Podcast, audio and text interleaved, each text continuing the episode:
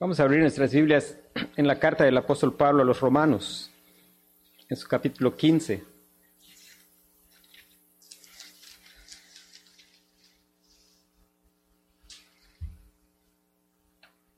Romanos capítulo 15.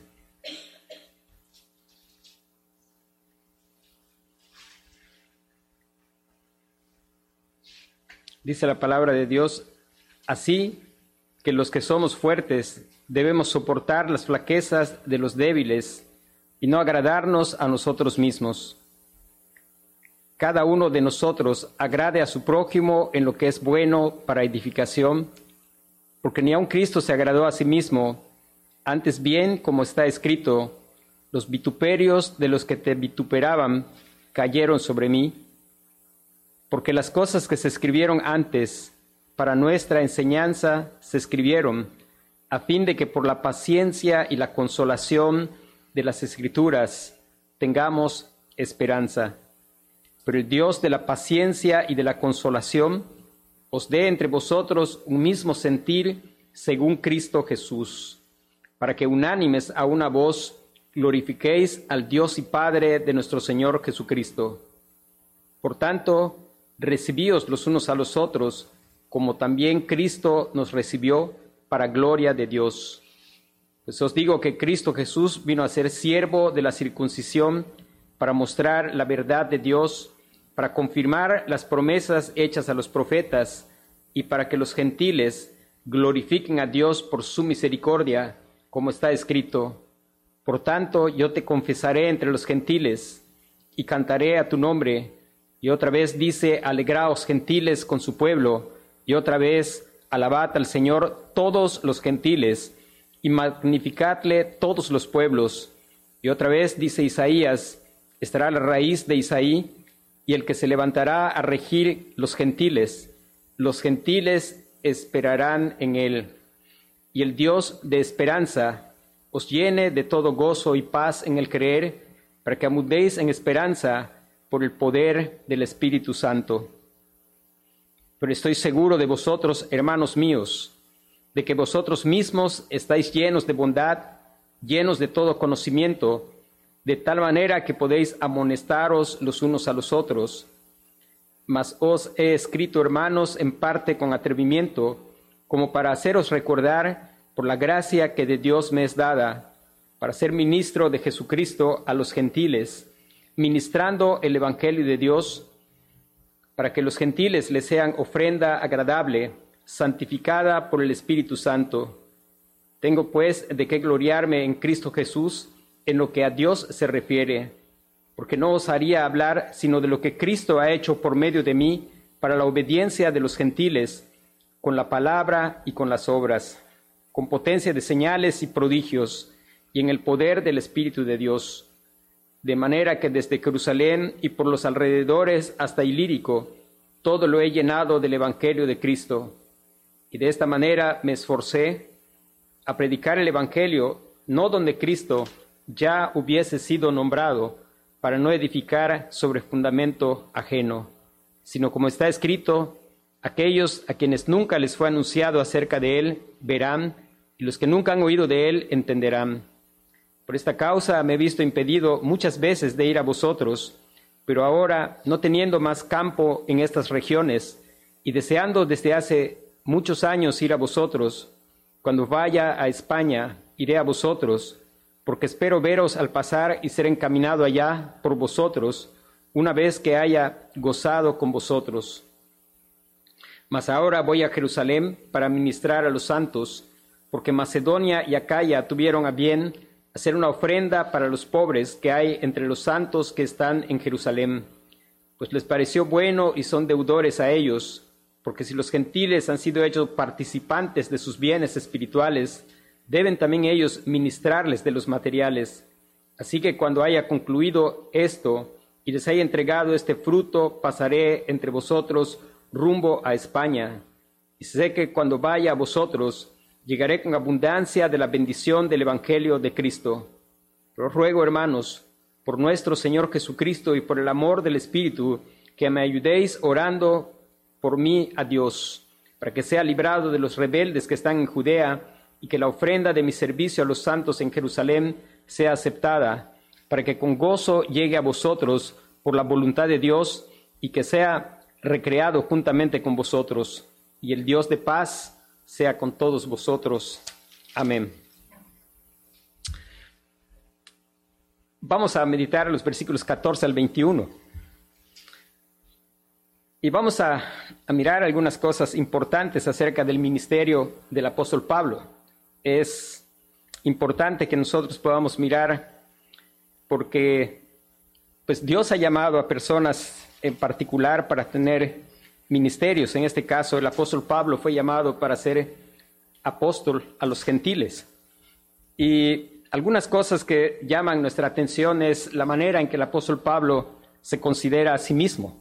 Él era un apóstol, él se considera a sí mismo un siervo del Señor Jesucristo. Él tenía autoridad apostólica y sin embargo él no se ve a sí mismo como una clase especial de personas dentro de la iglesia. Si usted mira cómo él se refiere, versículo 14 dice, pero soy seguro de vosotros, hermanos míos. Él se refiere y ve a la iglesia como sus hermanos. Dice después en el versículo 15, más os he escrito hermanos en parte con atrevimiento.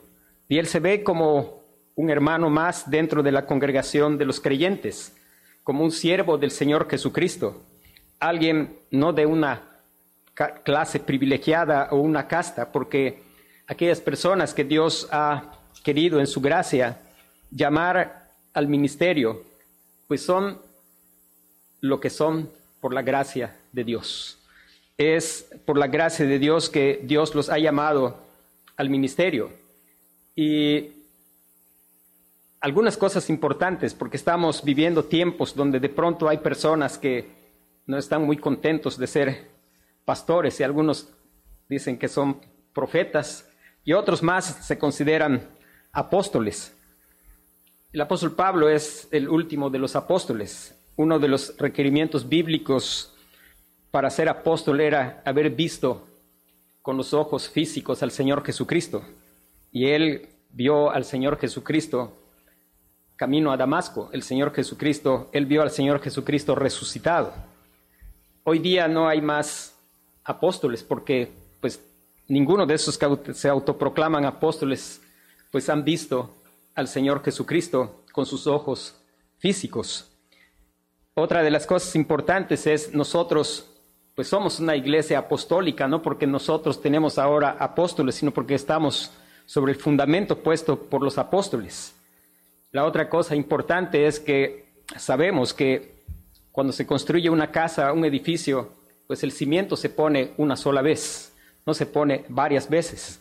Y el, cimiento de la iglesia está puesto y el fundamento puesto por los apóstoles una sola vez, esa fe dada una vez a los santos. Y es importante notar la actitud del apóstol Pablo una persona que se identifica como alguien más, como miembro del cuerpo de Cristo.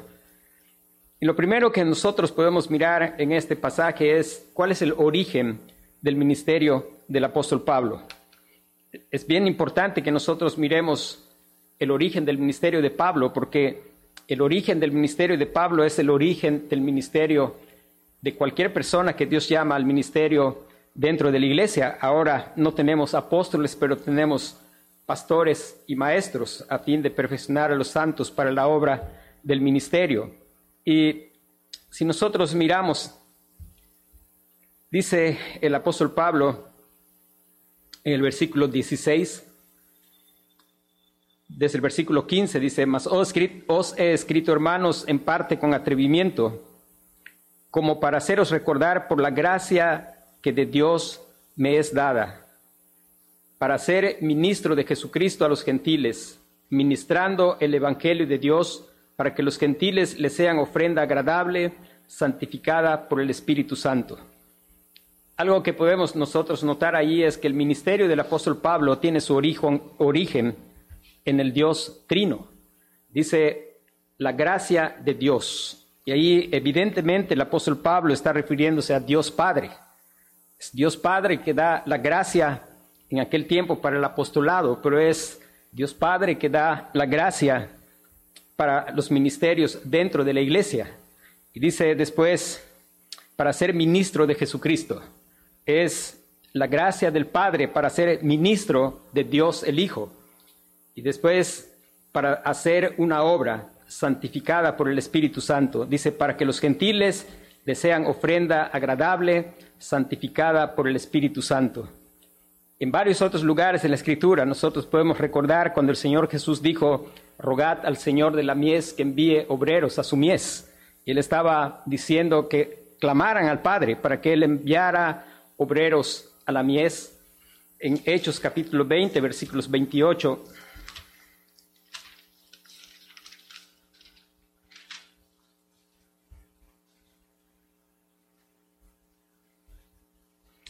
El apóstol Pablo, hablando a los ancianos o pastores de la iglesia de Éfeso, dice, por tanto, mirad por vosotros y por todo el rebaño en que el Espíritu Santo os ha puesto por obispos para apacentar la iglesia del Señor, la cual él ganó con su propia sangre. Y es por la gracia de Dios el Padre, pero es el Espíritu Santo el que pone a los pastores en la iglesia. Entonces, el origen del ministerio del apóstol Pablo y cualquier persona con ministerio es la gracia del Dios Trino, es obra del Espíritu para ser ministro, servidor del Señor Jesucristo y para desarrollar una obra santificada por el Espíritu Santo. Y en un sentido, en un sentido amplio de la palabra, hay ciertos dones especiales, cierto llamado de ministerio dentro de la iglesia. Pero en un sentido amplio, hay lo que la Biblia nos presenta como el sacerdocio del creyente. Nosotros somos una nación santa, un pueblo adquirido por Dios, real sacerdocio, dice la Escritura.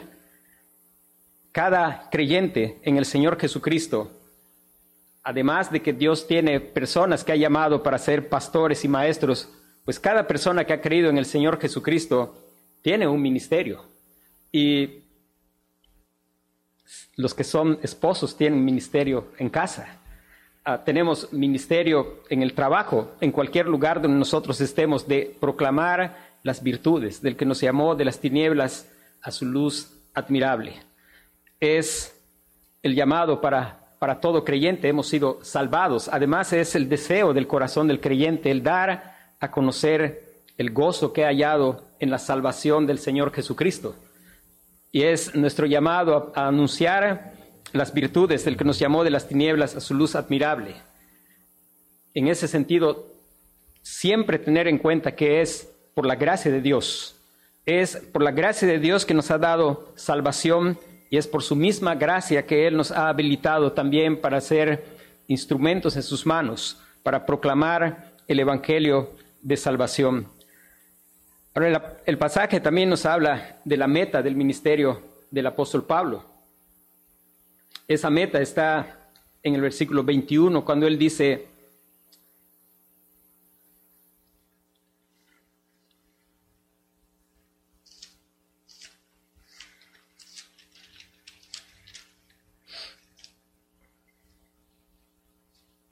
versículo 16, dice, para que los gentiles le sean ofrenda agradable, santificada por el Espíritu Santo, ministrando el Evangelio de Dios, para que los gentiles le sean ofrenda agradable, santificada por el Espíritu Santo. El apóstol Pablo tenía una meta, y la meta era ministrar el Evangelio. Él dice al principio de esta carta, ay de mí si no predicare el Evangelio, porque me es impuesta necesidad. Él decía, yo soy deudor a griegos, a, judíos, a todos soy deudor. Y él sentía la deuda de predicar el Evangelio de Jesucristo. Su meta era proclamar el Evangelio de Jesucristo. Damos gracias a Dios porque Dios puso en el corazón del apóstol Pablo, él dice allí en el versículo 15, mas os he escrito hermanos, en parte con atrevimiento, el apóstol Pablo escribió y nosotros sabemos, porque el apóstol Pablo va a decir después que él no se gloriaba, sino dice, tengo pues de qué gloriarme en Cristo Jesús en lo que a Dios se refiere, porque no osaría hablar sino lo que Cristo ha hecho por medio de mí para la obediencia de los gentiles. Y sabemos, porque el apóstol Pablo en otro lugar escribió que es el Señor el que produce en nosotros el querer como el hacer por su buena voluntad. Y Dios puso en el corazón de Pablo el escribir uno de los tratados más precisos y donde se desarrolla ampliamente el Evangelio, que es justamente esta carta. Y el Evangelio del apóstol Pablo sigue tras su meta, aún después de todos los años que han pasado. Estamos aquí, los gentiles en Yucatán, siendo bendecidos por el ministerio del apóstol Pablo, que nos ha dejado con tanta claridad lo que es el Evangelio. El Evangelio de la justificación solo por la fe, solo por la fe en la persona y en la obra del Señor Jesucristo. Una justificación que es aparte de las obras de la ley. Y el apóstol Pablo tenía como meta proclamar ese Evangelio, porque el propósito de su ministerio era no simplemente que la gente creyera ese evangelio, sino presentarlos como una ofrenda agradable. Por lo que es lo mismo, el apóstol Pablo dice, para lo cual dice también trabajo, dice a quien anunciamos, hablando del Señor Jesucristo. Allá en Colosenses 1, 28, 29 dice, a quien anunciamos amonestando a todo hombre y enseñando a todo hombre en toda sabiduría, a fin de presentar perfecto en Cristo Jesús a todo hombre. ¿Y qué es lo que él tenía que proclamar? Hermanos, no es que, como muchas veces se piensa, que el Evangelio, algunas personas piensan es el ABC de la vida cristiana.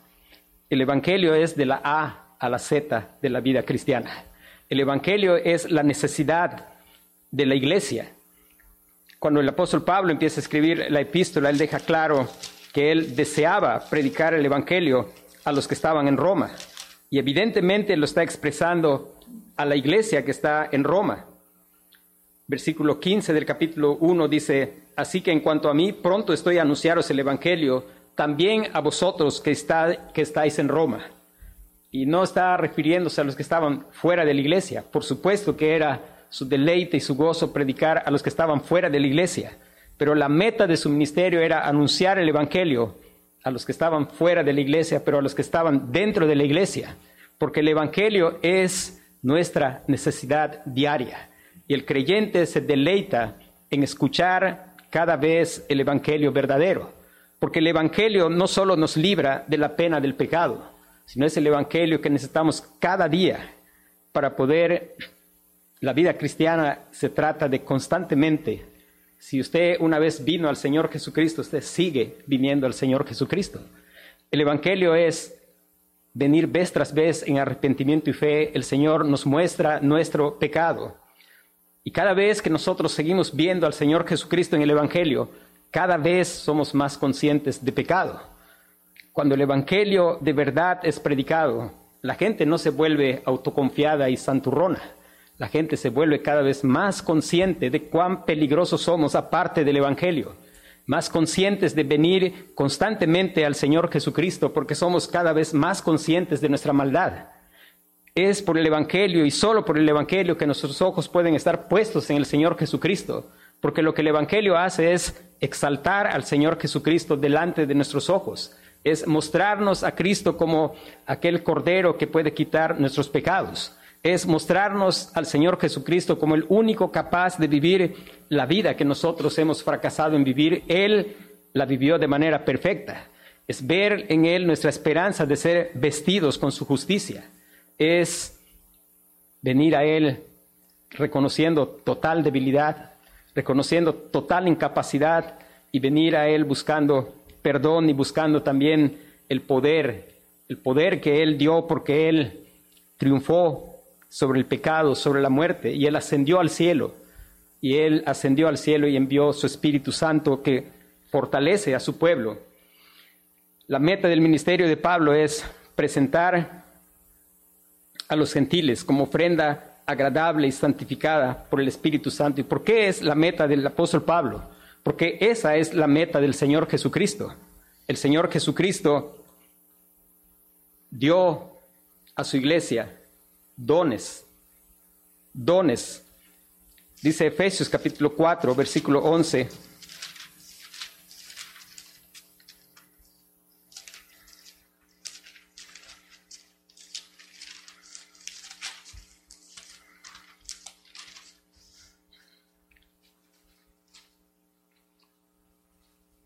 Desde el versículo 8, dice, por lo cual dice, subiendo lo alto, llevó cautiva la cautividad y dio dones a los hombres.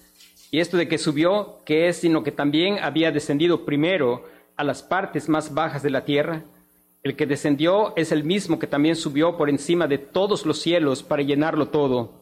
Y él mismo constituyó a unos apóstoles, a otros profetas, a otros evangelistas, a otros pastores y maestros, a fin de perfeccionar a los santos para la obra del ministerio, para la edificación del cuerpo de Cristo, hasta que todos lleguemos a la unidad de la fe y del conocimiento del Hijo de Dios, a un varón perfecto, a la medida de la estatura de la plenitud de Cristo.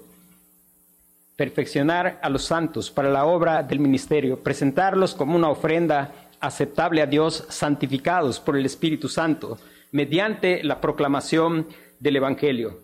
Y que en este pasaje el apóstol Pablo está volviendo a hacer énfasis no solo en que el ministerio tiene su origen en el Señor y la meta es presentar, en este caso el apóstol Pablo, a los gentiles como ofrenda agradable al Señor, sino también nos muestra algo grandioso cuando dice, dice, por lo cual dice, subiendo a lo alto, llevó cautiva a la cautividad y dio dones a los hombres.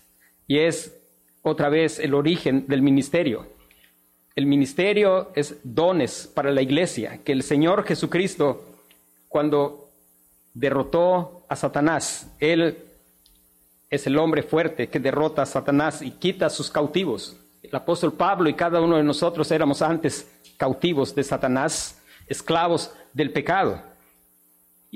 Y, después del Señor Jesucristo triunfar, Él tomó ese botín de cautivos que ahora han sido trasladados del reino de las tinieblas al reino de su amado Hijo.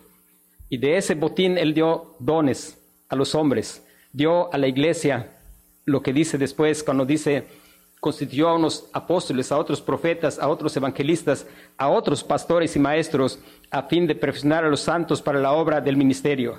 Hermanos, el apóstol Pablo constantemente dijo que él era lo que era por la gracia de Dios. El apóstol Pablo no llegó a ser el apóstol Pablo por su gran intelecto, y la verdad es que lo tenía, pero no fue por eso que él llegó a ser el apóstol Pablo. Él no confiaba nunca en ninguno de sus dones, sino él confiaba en la gracia del Señor. Y eso debe ser de aliento para nosotros. El saber que el tener grandes dones no significa nada sin la gracia de Dios. Es la gracia de Dios y nuestra necesidad no es de pensar en las cosas que quizá no ves que tienes. La utilidad dentro de la obra del Señor es su gracia es suficiente. Su gracia es suficiente. Y si el Señor te ha libertado de las tinieblas, pues eres un siervo del Señor Jesucristo. Y no esperes a grandes cosas, empieza con las cosas sencillas, las cosas que el Señor te va guiando a hacerlas para la gloria del Señor. La meta era presentar a los gentiles como ofrenda agradable. El apóstol Pablo se ve a sí mismo como, regresamos a Romanos,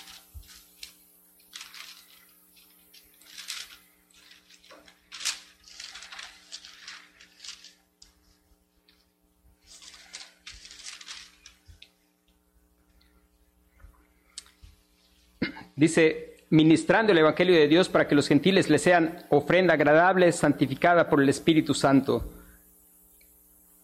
Él se ve a sí mismo como un levita que está presentando una ofrenda y esa ofrenda son los gentiles. El apóstol Pablo amaba a su nación, él oraba por su nación, pero por la gracia de Dios, Dios lo salvó y él amaba más a Dios y él no tuvo objeción cuando Dios lo llamó para ser apóstol a los gentiles y nosotros nos gozamos de que haya sido así, porque somos nosotros quienes gozamos aún hoy día de la bendición de que el apóstol Pablo, por amor al Señor, haya obedecido su llamado a predicar el Evangelio entre los gentiles. Y muy probablemente el, el apóstol Pablo está pensando, cuando está escribiendo esta parte en Isaías 66,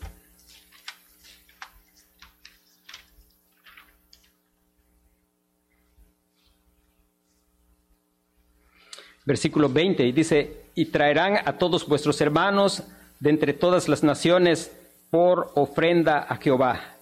Y traerán a todos vuestros hermanos de entre todas las naciones por ofrenda a Jehová, en caballos, en carros, en literas, en mulos y en camellos, a mi santo monte de Jerusalén, dice Jehová, al modo que los hijos de Israel traen la ofrenda en utensilios limpios a la casa de Jehová. Si usted recuerda cuando empezó el apóstol Pablo a escribir esta sección que empezamos a estudiar en el capítulo 12, él dice, así que hermanos, os ruego por las misericordias de Dios que presentéis vuestros cuerpos en sacrificio vivo, santo, agradable a Dios, que es vuestro culto racional. Y él se miraba a sí mismo ofreciendo no ofrendas por expiación de pecado, porque eso lo ha ofrecido nuestro sumo sacerdote y nos ha hecho perfectos, santos, santificados una vez y para siempre con un solo sacrificio, pero sí los sacrificios de gratitud y de alabanza.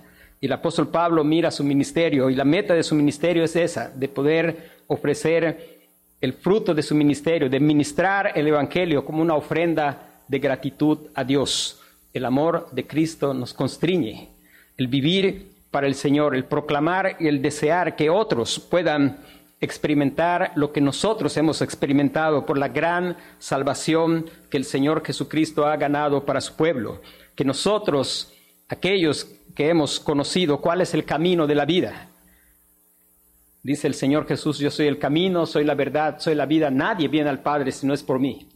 El Salmo 16 dice, me mostrarás la senda de la vida. En tu presencia hay plenitud de gozo y delicias a tu diestra para siempre. Hermanos, aquellos que hemos hallado esa senda de la vida y que hemos hallado el gozo donde verdaderamente está el gozo, que es en la presencia del Señor, que es el gozo de su salvación. Anhelamos que otros puedan, puedan hallar ese gozo y debemos tener como meta de nuestro ministerio el que ellos puedan ser presentados como nuestra ofrenda de gratitud al Señor.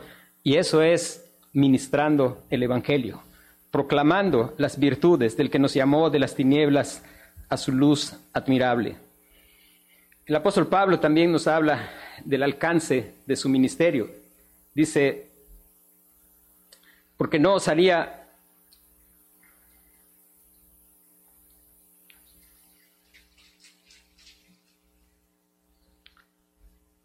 Versículo 19, con potencia de señales y prodigios en el poder del Espíritu de Dios, de manera que desde Jerusalén y por los alrededores hasta Ilírico, todo lo he llenado del Evangelio de Cristo.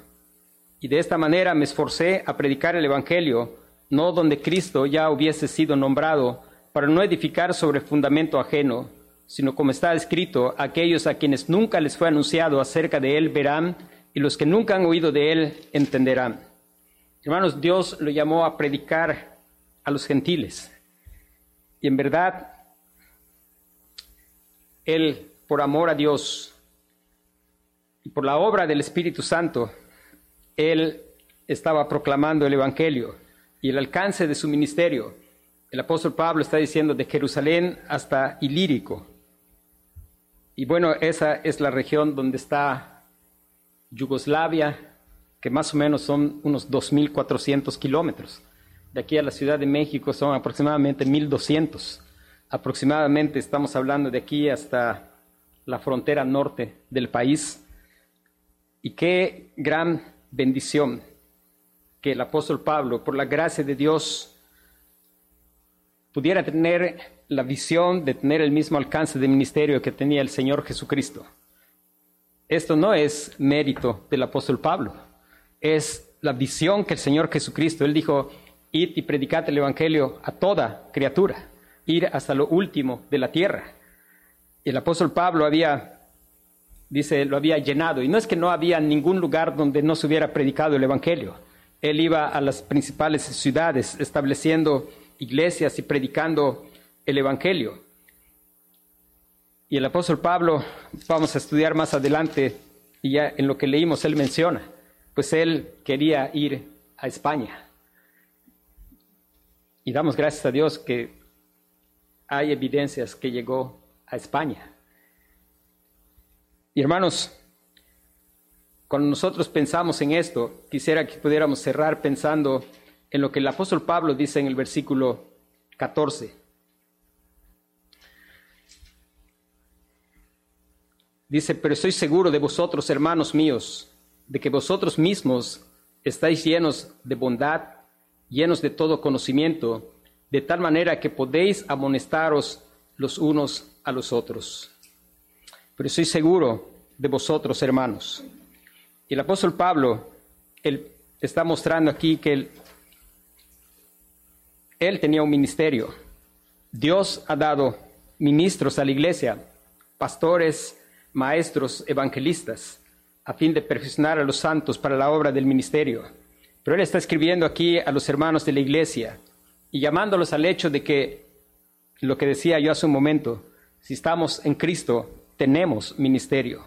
Es verdad que el apóstol Pablo estaba corrigiendo algunas cosas que estaban siendo problemáticas en la iglesia de Roma, pero él confiaba en el poder del Evangelio.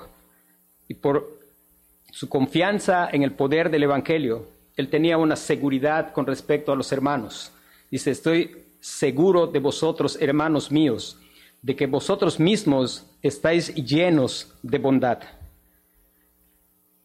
Estábamos meditando el Salmo 135 que habla de la bondad de Dios. Él es bueno, hay que alabarle porque Él es bueno. Cantadle salmos porque es benigno. Y si hay algo que los creyentes han probado es que Dios es bueno un verdadero creyente en el Señor Jesucristo ha probado que Dios es bueno. Dice el apóstol Pedro, desead como niños recién nacidos la leche espiritual no adulterada para que por ella crezcáis para salvación, si es que habéis gustado la benignidad del Señor. El que ha gustado que el Señor es bueno, tiene hambre por la palabra, anhela la palabra, así como el bebé anhela la leche. No es necesario darle premios o preguntarle una estadística para saber si él está leyendo. No, es su vida, es su necesidad. Ir a la palabra de Dios clamando para que el Señor obre en él y él pueda hacer porque ha probado que Dios es bueno, porque él alaba al Señor por su bondad. Hay algo que el Señor está haciendo con su pueblo y lo está haciendo cada vez conforme a la imagen de su Hijo. Y el apóstol Pablo afirma a la iglesia que él está seguro de que por el poder del Evangelio sus hermanos estaban llenos de toda bondad, llenos de toda bondad. Y la bondad que está describiendo podemos entender, uno, buenos en cuestión de un sentido de rectitud, porque Dios está obrando, porque Dios está haciendo una obra en su pueblo. Podemos entenderlo en un sentido de, de dulzura. El Señor es bueno en un sentido de dulzura y de ser bondadosos como el Señor lo es por la obra que el Señor está efectuando. Y hermanos, por el poder del Evangelio, somos llenos de bondad y llenos, dice después, de conocimiento. Y aquí no está hablando de conocimiento académico, no significa el hecho de que estamos llenos y podemos recitar todas las cuestiones de nuestra fe con precisión, eso es bueno, debemos ser, ah, tener conocimiento, pero va más allá de eso y va de lo que decíamos cuando dice el salmista, yo sé que Jehová, nuestro Dios, es grande. Yo sé de un conocimiento experimental, de haber experimentado el poder del Evangelio en la vida. Conocimiento, no conocimiento que está llenando nuestra cabeza, sino conocimiento real del Señor Jesucristo. No de conocer acerca del Señor Jesucristo, sino conocerle. De tener ese anhelo que tenía el apóstol Pablo, que él no quería nada sino conocer a Cristo Jesús, mi Señor. Hermanos, recuerde, la Biblia dice, esta es la vida eterna, que te conozcan a ti, el único Dios verdadero, y a Jesucristo, tu Hijo, a quien has enviado.